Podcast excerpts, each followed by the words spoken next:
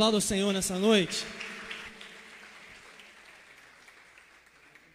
Fique de pé, irmãos. A paz do Senhor para todos. Não sei se você já fez isso, mas agradeça ao Senhor.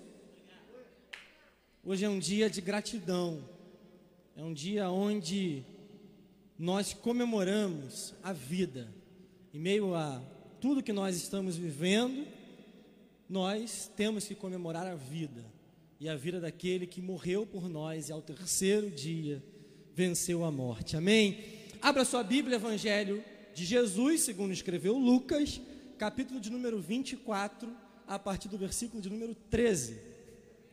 Para quem estava no primeiro culto, uma linda mensagem foi pregada nesse mesmo capítulo, nos 12 primeiros versículos, e nós continuaremos a meditar nessa passagem para sairmos daqui hoje se alegrando no Senhor. Amém? Versículo 13 diz o seguinte: Naquele mesmo dia, Dois deles estavam de caminho para uma aldeia chamada Emaús, distante de Jerusalém, 60 estádios.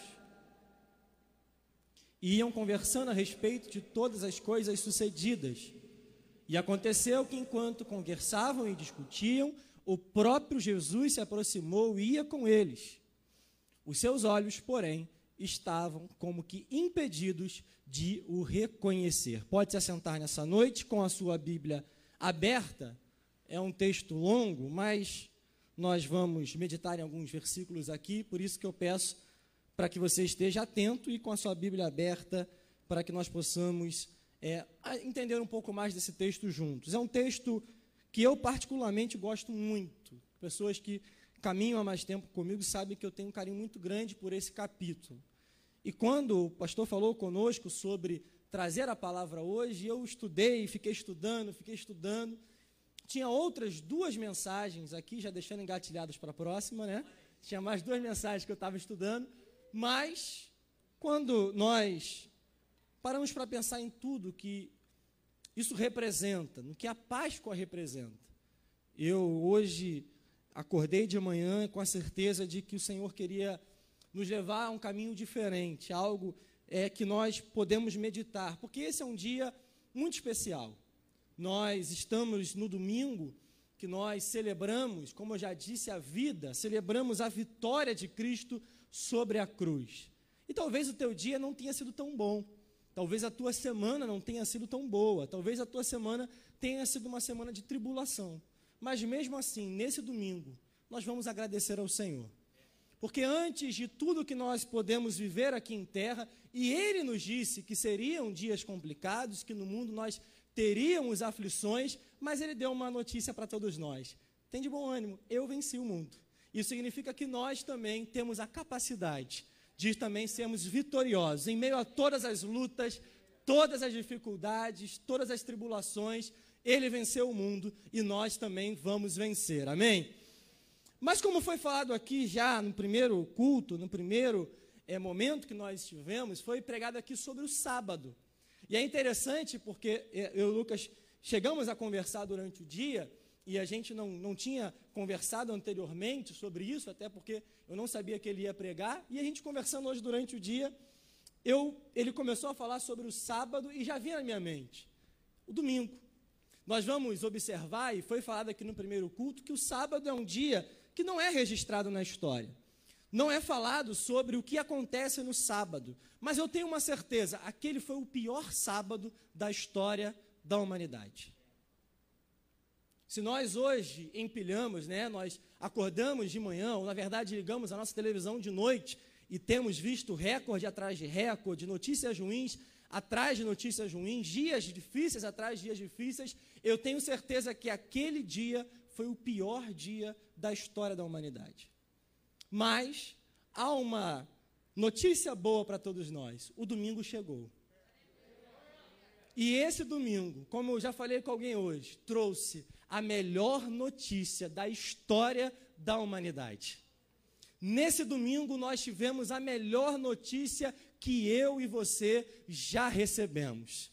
Ele vive, ele está vivo. Ele não morreu. A morte não o deteve. A morte não pôde vencê-lo. Ele venceu a morte. Ele venceu a cruz. Ao terceiro dia ele ressuscitou. No domingo tiveram que mudar o noticiário. Ele está vivo. Ele reina. Ele governa. Ele é soberano. Ele governa a tua casa. Ele governa a tua vida. Ele governa a tua família. Ele governa a tua história. Ele reina sobre toda a humanidade. Enquanto nós estamos aqui, ele está à destra do Pai agora mesmo, controlando os céus e terra. O nome dele é engrandecido no céu, o nome dele é engrandecido na terra, o nome dele é engrandecido embaixo da terra, o nome dele é engrandecido na tua vida, o nome dele é engrandecido na tua casa, o nome dele é engrandecido na tua história e o nome dele é engrandecido na sua igreja. E o texto nos fala, naquele mesmo dia. E aqui eu parei, porque esse dia era o domingo. Como o diácono Lucas já falou aqui, foi o dia que alguns receberam a notícia. E é interessante que nós, quando olhamos Mateus, Marcos, Lucas e João, nós temos alguns relatos diferentes de cada história. São pontos de vista, são óticas, são percepções diferentes da mesma história, do mesmo cenário, da mesma cena. Mas, nesse ponto, nesse texto, no caminho de Emaús, dois discípulos estavam indo para uma aldeia chamada Emaús, a palavra fala que ficava 60 estádios, cerca de 10, 11 quilômetros distante de Jerusalém, e eles estavam andando. O texto nos fala que eles estavam a caminho, eles estavam retornando para casa, eles estavam retornando para o seu lugar de origem. O que, que esses homens estão dizendo? O que, que esses homens estão fazendo? Esses homens estão desistindo de toda a história. É como se esses homens dissessem assim: olha, vamos voltar para o nosso lugar, vamos voltar para a nossa cidade, vamos voltar para a nossa casa. O sonho acabou, a história acabou. Jesus morreu, ele não vai mais governar. Aquele homem que esteve conosco durante esses três anos não existe mais. O sonho acabou. Mas eu aprendo que domingo não é dia de desistir. O que a história nos registra é que domingo não é dia de abandonar o caminho. O que Jesus demonstra nesse domingo que marcou a história é que, especialmente no primeiro dia da semana, chamada domingo, não é dia de você abandonar o seu sonho, não é dia de você desistir da tua família, não é dia de você desistir do propósito, não é dia de você desistir do ministério, não é dia de você desistir da tua vida espiritual, não é dia de desistir daquele que entregou a sua vida em prol de você, em prol da sua família, em prol da sua própria vida. Eu tenho certeza, domingo não é dia de desistir, domingo é dia de avançar, domingo é dia de continuar na rota, na jornada, na caminhada, andando na direção correta, andando em direção ao propósito. Domingo é dia de continuar, é dia de ter as suas forças recarregadas. Eu tenho certeza que Deus te trouxe a esse primeiro domingo de abril, a esse domingo de Páscoa, e talvez você tenha pensado assim: eu vou desistir, eu vou abandonar, não dá mais para mim, esse momento não consigo mais viver, a minha família acabou, o meu casamento ruiu, o meu ministério foi destruído, mas eu tenho uma certeza: o Senhor nos mostra aqui esse não é um dia de desistência, esse é um dia que o Senhor vai reativar aquilo que parece que está morto, aquilo que parece que está enterrado, aquilo que parece que não tem mais jeito. Domingo é o dia aonde ele especialmente faz milagres.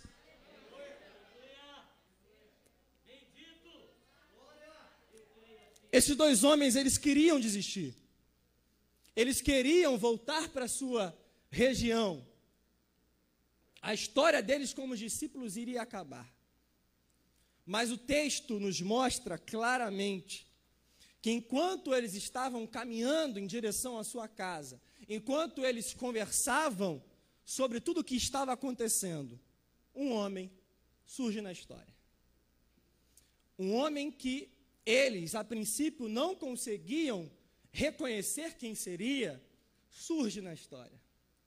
E aqui eu aprendo algo que é fundamental para todos nós. No domingo, nesse domingo, nesse mesmo dia, como a palavra fala, Jesus não nos abandona no caminho. Jesus ele não te abandonou, irmãos. Pode ser que no meio da trajetória, pode ser que no meio dessa semana, desse mês de março que a gente viveu, nesse ano de 2020, 2021 que a gente ainda está vivendo, parece que é uma extensão de 2020, talvez você tenha pensado em desistir. Talvez você tenha pensado em abandonar a jornada, em abandonar o seu caminho. Talvez você tenha pensado até em largar uma vida cristã. Você falou assim: olha, não dá mais para mim. Talvez você tenha falado assim: olha, o meu casamento não tem mais jeito, a minha família não tem mais solução, o meu filho não tem mais solução, o meu ministério acabou, a minha vida espiritual nunca mais vai ser a mesma, nunca mais vai ter retorno, mas nesse dia, especialmente nesse domingo, Jesus estava ao lado daqueles dois homens com um propósito bem estabelecido. Eu não vou deixar vocês dois desistirem do propósito que eu estabeleci para a vida de vocês. O que eu quero dizer é que nesse dia você veio até a casa do Senhor, você que está assistindo, é que Jesus não desistiu de você é que Jesus não desistiu da tua casa, é que Jesus não desistiu do teu ministério, é que Jesus não desistiu do teu casamento, é que Jesus não desistiu da tua família, é que Jesus não desistiu daquela faculdade que você quer cursar, é que Jesus não desistiu do propósito que ele estabeleceu. Ele não é homem para que minta, nem filho do homem para que se arrependa. A promessa ainda está de pé. Ele não desistiu da tua história, ele não desistiu da tua vida. A tua família pode ter desistido, os teus amigos podem ter desistido, as pessoas ao seu redor redor, pode, pode você mesmo ter desistido, mas ele não desistiu de você, ele continua do teu lado, ele continua caminhando com você. Talvez você hoje, você ache assim: olha, eu estou sozinho, ninguém está comigo, todo mundo me abandonou, mas eu tenho uma notícia: hoje é domingo e ele está com você, ele está do teu lado, ele está com você no seu caminho, ele está com você quando você pega o metrô de manhã, ele está com você quando você acorda e não tem mais o que fazer, ele está com você quando não tem nada na mesa para almoçar, Ele está com você quando você chora de madrugada, Ele está com você quando você se lamenta, quando você se pranteia, Ele está com você.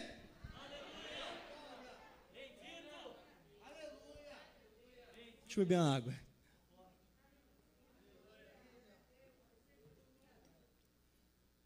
Esses homens eles estavam pensando em desistir. Era um caminho, e eu acho interessante, que era um caminho de 10 quilômetros. Alguém já experimentou andar ou correr 10 quilômetros, 11 quilômetros? Aí na lagoa. Tá vendo? O pastor Fabrício está.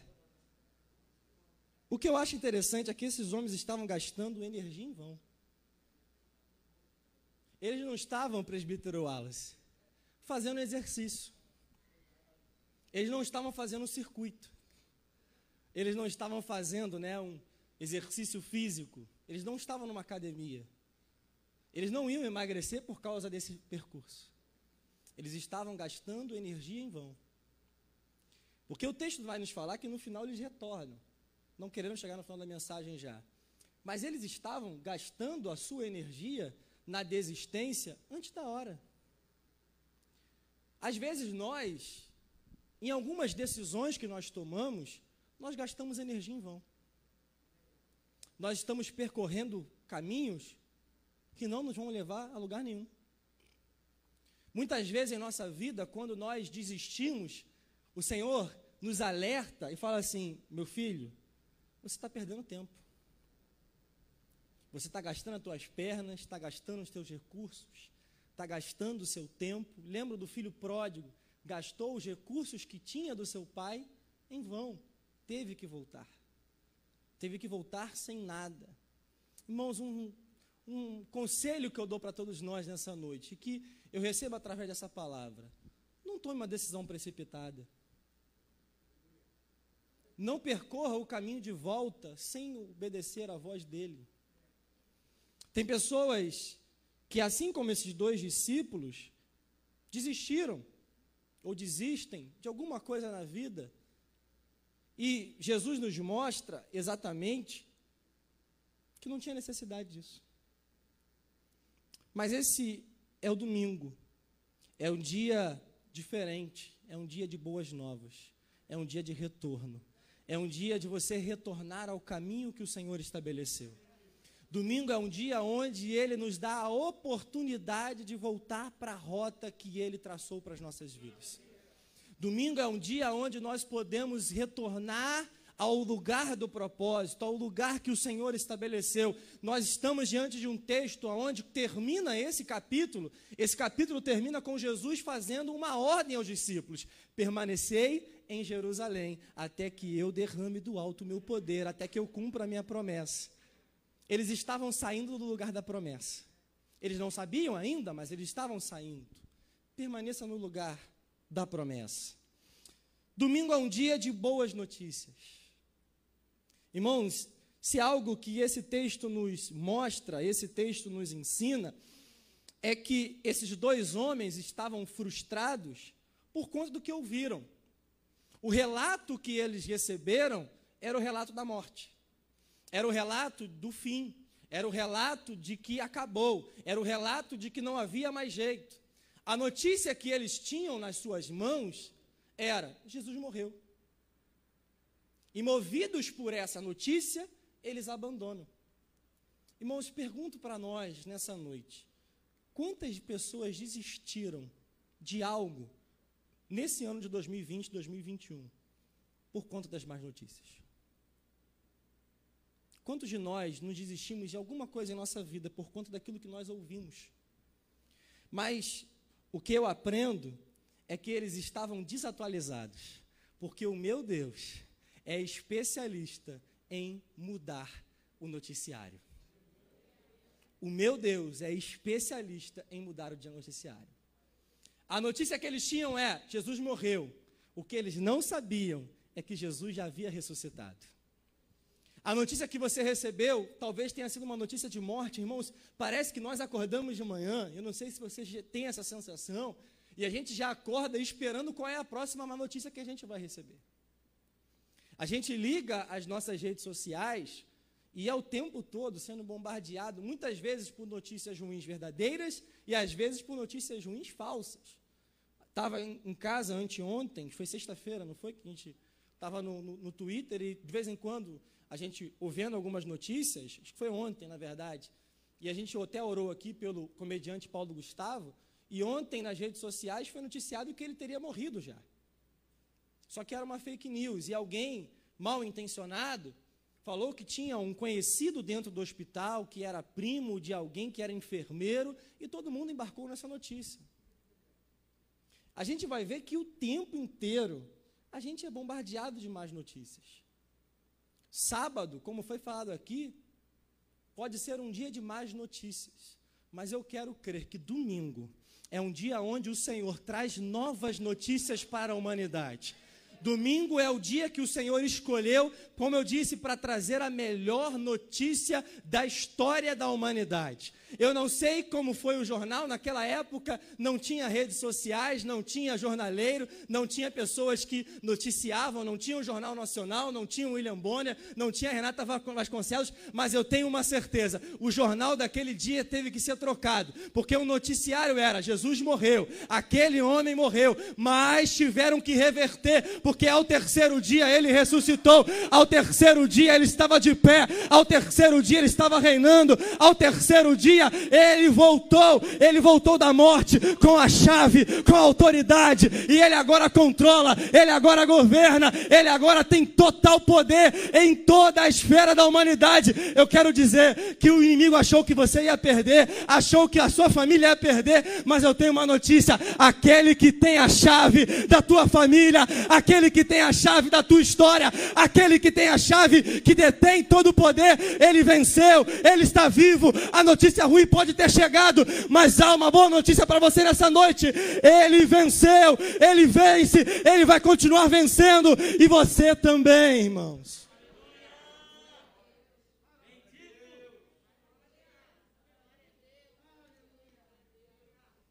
E eu acho interessante, o versículo 18 fala que aqueles dois homens viram para Jesus como se Jesus fosse o desinformado. Já parou para pensar nesse texto? A pergunta que ele faz é o seguinte, na minha versão: Será que você é o único que esteve em Jerusalém e não sabe o que aconteceu lá? É como se tivéssemos no Rio de Janeiro e alguém falasse assim: Cara, tu não sabe o que aconteceu. Irmão, não é possível. Só se fala disso. Só se fala disso, não tem outro assunto. As pessoas estão falando, não é possível que você seja a única pessoa desatualizada. Não é possível que você seja a única pessoa que não sabe o que aconteceu em Jerusalém. Na sexta-feira, um homem chamado Jesus morreu, veio a óbito, morreu numa cruz, que é pior tipo de morte que alguém poderia sofrer naquela época. Era o maior escárnio, a maior vergonha. Era o maior tipo de zombaria que uma pessoa podia experimentar, era ser crucificado. Será que você não sabe? Mas o que aqueles dois homens não sabiam é que estavam falando com aquele que era a própria informação, era a própria notícia. Mas eu não sei como tem sido a tua oração. E muitas vezes nós estamos orando, Senhor, será que o Senhor não sabe o que está acontecendo na minha casa? Será que o Senhor não sabe que eu tenho orado, tenho buscado, tenho clamado? Mas eu tenho uma informação, o Senhor sabe de todas as coisas. Ele sabe muito bem o que tem acontecido na tua vida, mas ele sabe muito bem como ele vai reverter essa história.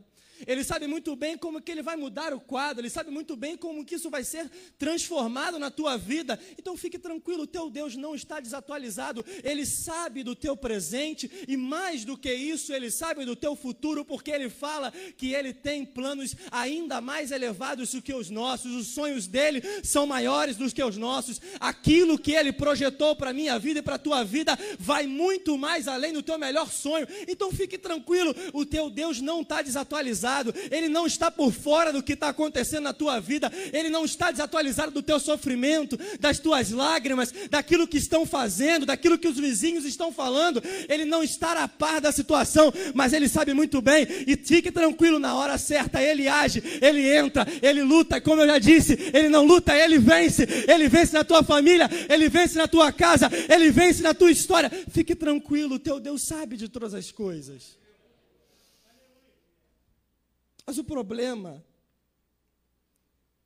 a palavra nos fala que esses dois homens, naquele momento, estavam impedidos de reconhecer Jesus. Eles não sabiam que aquele homem que caminhava com ele, com eles, era o próprio Messias. Mas eu entendo, talvez, creio que você também, quero crer que você também, que esse texto deixa bem claro que, na verdade, não foi naquele momento apenas. Esses dois homens andaram com Jesus três anos e não reconheceram quem Jesus era. O texto começa dizendo que eram dois discípulos. Eram pessoas que seguiam a Jesus. Trazendo para o nosso tempo, eram crentes, mas não sabiam quem Jesus era. Você vai falar, Júnior, como é possível? Versículo de número 19. Ele lhes perguntou do que se trata. Eles explicaram aquilo que aconteceu com Jesus, o Nazareno, que era profeta, poderoso em obras e palavras, e como e diante de Deus e todo o povo, e como os principais sacerdotes e as nossas autoridades o entregaram para ser condenado à morte e o crucificaram, e nós esperávamos que fosse ele quem havia de redimir Israel. A expectativa daqueles dois homens era que Jesus fosse um líder político naquela época, que viesse para livrar Israel do Império Romano. E a percepção que eles têm, aquilo que eles podem resumir Jesus era: ele era um profeta. O que nós temos para dizer de Jesus é que ele era um profeta. Se nós pudéssemos resumir, seria apenas um profeta. Eu aprendo que esses dois homens caminharam com Jesus. Esses dois homens testemunharam os milagres de Jesus. Eles viram cego enxergar. Eles viram paralítico andar. Eles viram Jesus transformando água em vinho. Eles viram Jesus transformando a história de pessoas, mas não reconheceram quem Jesus era. Irmãos, se algo que nós devemos temer nesse tempo é que nós estejamos como esses discípulos, caminhando com Jesus, andando com Jesus, frequentando a igreja, fazendo parte do corpo cristão, mas não reconhecendo quem Jesus é. Com os olhos impedidos de enxergar quem Jesus é. Isso me preocupa. E eu creio que deve preocupar todos nós. Porque quando nós entendemos quem Jesus é, nós sabemos que nós não estamos sozinhos, porque Ele é amigo. Quando nós estamos preocupados com alguma coisa, nós não devemos nos preocupar, porque Ele está ao nosso lado. Quando nós precisamos de um conselho, nós não nos preocupamos, porque Ele é conselheiro. Quando nós precisamos de justiça, nós não temos que nos preocupar, porque Ele é justo. Quando nós precisamos de paz em nosso coração, Ele é o príncipe da paz. Quando nós precisamos de um milagre na área da saúde, nós estamos tranquilos, Ele é o médico dos médicos. Quando nós precisamos de algo em nossa vida que somente Ele pode fazer, por que, que nós nos desesperamos? Porque às vezes nós não entendemos o poder que Jesus tem em nossas vidas.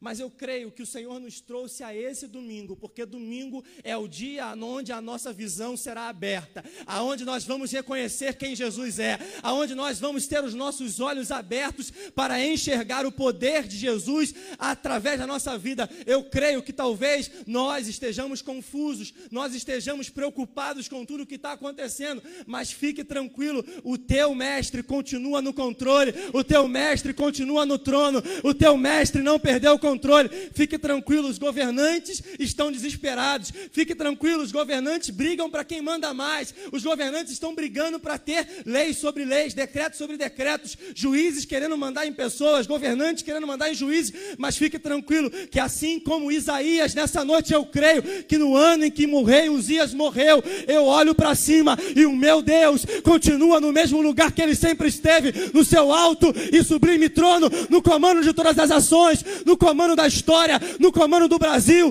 no comando do Rio de Janeiro, no comando da tua casa. Fique tranquilo, o teu Deus não perdeu o controle.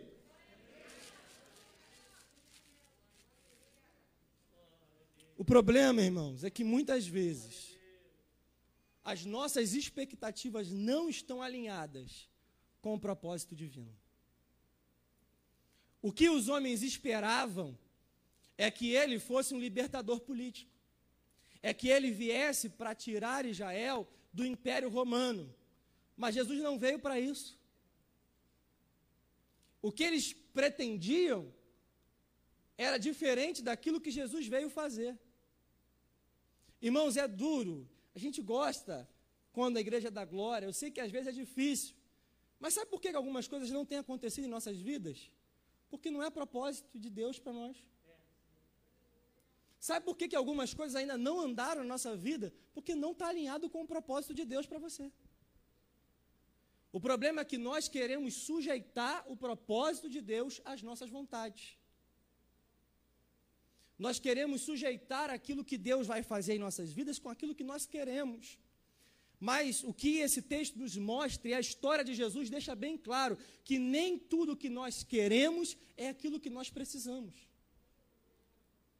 Eles esperavam que Jesus fosse um profeta, fosse um líder, fosse um é, libertador na área política, mas Jesus veio para libertar na área espiritual. Então, irmãos, quero dar um conselho a todos nós: não fique desesperado com a política brasileira, não. O teu Deus, Ele está te libertando na esfera espiritual, Ele está libertando a tua casa, está libertando o teu marido, Ele está libertando o teu casamento, o teu filho, Ele está libertando você de uma, um assalto que você pode ter no dia seguinte, de uma bala perdida que não aconteceu. Quantos livramentos têm acontecido em nossas vidas? Então, fique tranquilo tranquilo. O cenário é difícil, o cenário é complicado, mas fique tranquilo. Na área espiritual, Ele continua comandando, Ele continua no controle, e isso que nos importa, isso nos basta. Nós vivemos por uma promessa, nós temos uma vida eterna para experimentar, e esse é o maior presente que a humanidade já recebeu, e é incomparavelmente melhor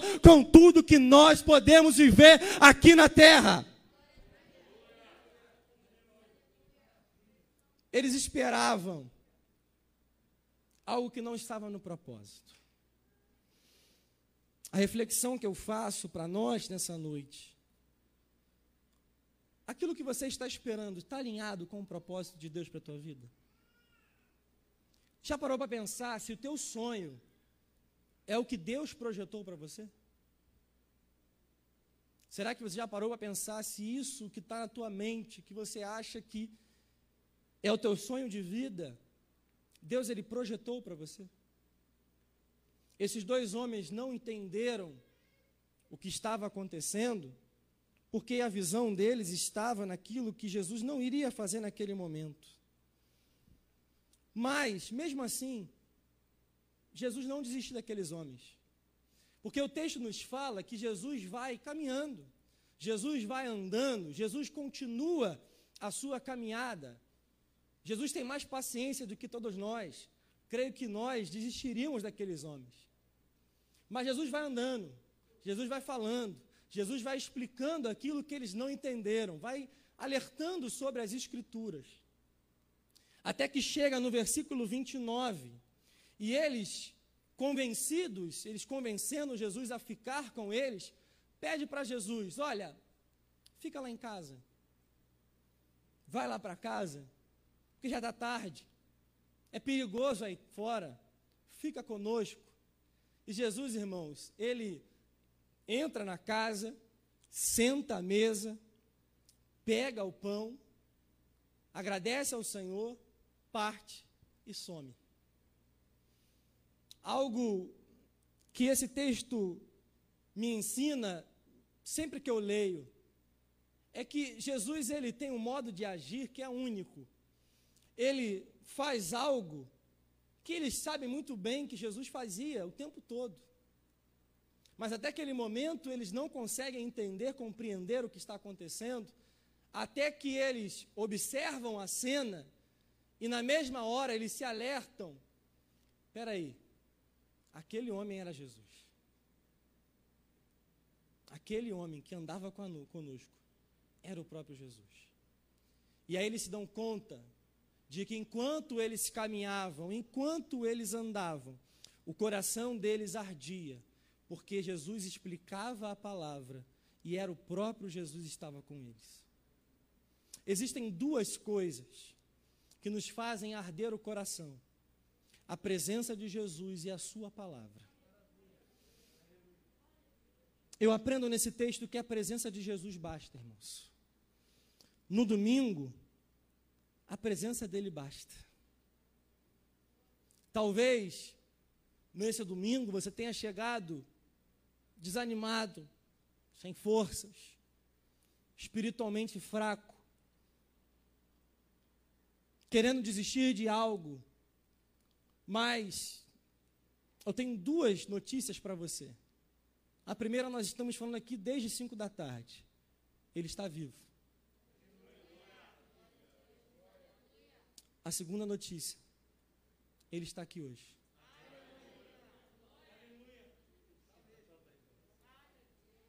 Ele está aqui hoje. Quando Jesus visita um casamento, era uma festa. Mas durante aqueles dias de festa, falta o vinho, falta a alegria. Vinho é símbolo da alegria. Irmãos, como que o inimigo tem tentado roubar a nossa alegria nesse tempo? Mas a presença de Jesus fez com que a água se tornasse em vinho. A presença de Jesus na casa de Pedro curou a sogra de Pedro, ela levanta e passa a servir. A presença de Jesus faz com que o paralítico que foi trazido pelo telhado pelos seus amigos tivesse os seus pecados perdoados e depois ele fosse curado. Porque onde Jesus está, há perdão de pecados e há cura. Jesus, quando entra na casa de Mateus, que era um cobrador de impostos, visto com ódio pela sociedade, ele fala que aqueles que estão doentes, que precisam de cura, precisam do remédio, porque aonde Jesus está, conceitos de separação são quebrados. Conceitos que foram estabelecidos foram quebrados, como foi falado aqui no primeiro culto, quando Jesus está presente, a maldição se torna em bênção. Quando Jesus está presente, aquilo que era a sentença do inferno sobre a tua família é quebrado e trazido agora uma bênção. A palavra que foi dada, que acabou, que não tem mais jeito, quando Jesus está, ele dá uma nova chance, uma nova oportunidade, ele muda a história, ele reverte o quadro.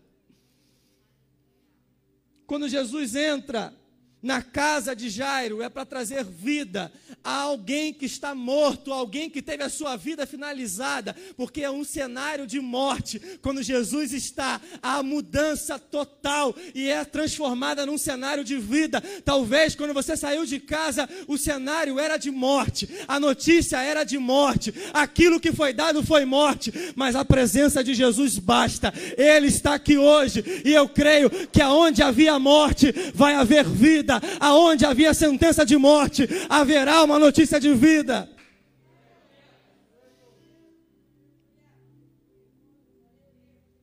João capítulo 20 fala que os discípulos, após a notícia da morte, estavam reunidos, trancados de medo. Mas a palavra de Jesus é: paz seja convosco. Aqui eu aprendo, irmãos, que onde há medo, quando Jesus vem é para trazer paz. Ah, irmãos, como o inimigo tem tentado trazer medo para nossas vidas. Mas o texto nos ensina que o lugar aonde ele entra é para acabar com o medo, é para encerrar o medo. Todo medo se, se dissipa, todo medo acaba, toda preocupação vai embora, toda angústia vai embora. Deus está dizendo nessa noite: eu estou na casa, Jesus está na casa, eu tenho paz, eu tenho vida, eu tenho transformação, eu tenho cura, eu tenho histórias mudadas eu não morri, eu estou vivo, eu não perdi o controle, eu estou no meio de vós, aonde há dois, aonde há três, reunidos em meu nome, ali eu estou presente, eu tenho uma notícia para te dar, Ele está na casa, Ele está aqui hoje, Ele está nesse lugar, Ele está nessa igreja, Ele está nesse domingo.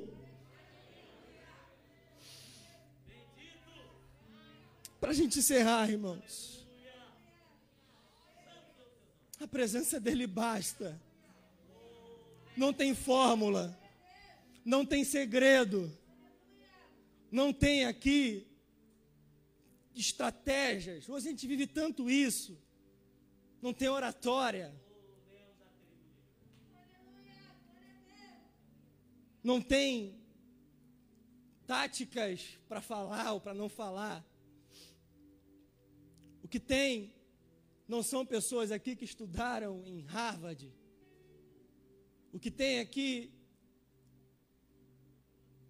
não é a técnica. Mas o que tem aqui nesse lugar hoje, em todos nós, é a presença. A presença dele basta. Irmãos, eu não sei, mas o texto fala que ardia o coração enquanto ele falava e explicava as Escrituras. Irmãos, eu pensei muito no que eu iria pregar nessa noite e eu fui levado à carta à igreja, a Laodiceia, e a carta à igreja de Éfeso. Essas duas igrejas diferentes, com perspectivas bem diferentes, representam cristãos que, no caso de Éfeso, perderam o primeiro amor. Faziam tudo bem, pregavam, cantavam, faziam, aconteciam, mas perderam o primeiro amor. E que Jesus, que é o dono da igreja, e ele fala que eu sou aquele que conserva as estrelas na mão, é aquele que detém o controle, é aquele que comanda todas as ações da sua igreja ele fala: Tenho contra você que você perdeu o primeiro amor. Mas eu vou te dar uma chance. Lembre-se de onde você caiu. Arrependa-se e volte às primeiras práticas. O nosso coração precisa voltar a arder. O nosso coração precisa voltar a ser incendiado. O nosso coração precisa ser incendiado pelo simples, a presença dele basta. A carta à igreja Laodiceia fala de um povo, de uma cidade, que não tinha fonte. Eles não tinham fonte de água, eles tinham que recorrer a águas de outras cidades. E por conta disso, a água que chegava Não era a água da Sedai que chega na tua casa com gosto de geosmina, mas era uma água morna. E Jesus fala para essa igreja: vocês não são nem frios, vocês não são quentes, mas vocês são mornos. E Jesus deixa bem claro que a condição que eles se enxergavam não era compatível com a condição que Jesus enxergava. O que eles viam é que eles eram ricos e não precisavam mais de nada. Mas Jesus olha para aquele povo e fala: vocês são pobres, vocês são cegos, vocês são nus. Vocês se orgulham da lã que vocês têm de qualidade na cidade de Laodiceia, mas vocês precisam de vestes brancas de justiça e santidade. Vocês, vocês é, acreditam muito no ouro que vocês têm, na riqueza que essa cidade tem, mas compre comigo o ouro refinado, o ouro da fé. A, a fé que eu tenho, refinada no fogo, refinada nas provas, nas tribulações. Eles se orgulhavam da sua medicina, eles achavam que tinha um colírio que podia resolver qualquer tipo de enfermidade nos olhos, mas Jesus fala: compre de mim colírio, para que vocês tenham os olhos iluminados pelo conhecimento da palavra e possam enxergar a verdade que a sua palavra nos dá. E no versículo 20, ele fala que eis que estou à porta e bato. Eis que estou à porta e bato quem abrir a porta. Ele fala que vai cear. Irmãos, toda vez que eu leio esse texto, eu confesso que eu fico triste. Porque uma informação que é escondida aqui é que se Jesus abre, bate na porta da igreja, do coração de cristãos, porque Ele está do lado de fora. Mas como eu comecei dizendo, domingo é um dia onde Ele está hoje.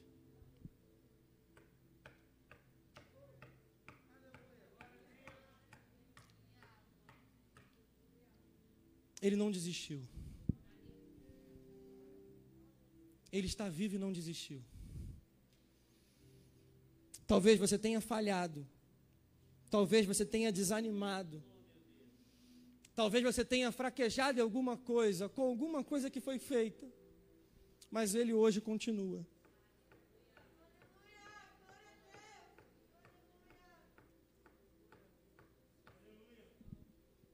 Deixa eu entrar. Deixa eu mudar a tua história. Deixa eu incendiar o teu coração novamente. Deixa eu fazer você voltar ao primeiro amor quando não importava nada além da minha presença. Quando não importava nada além de que eu estivesse no lugar. Fique de pé nessa noite.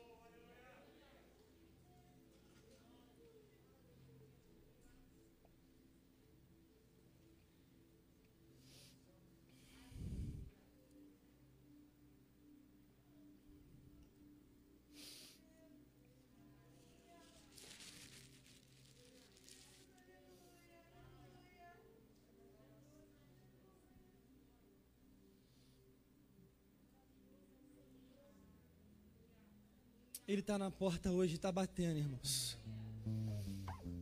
Nós temos ouvido muitas pessoas falando sobre o Jesus que é Salvador.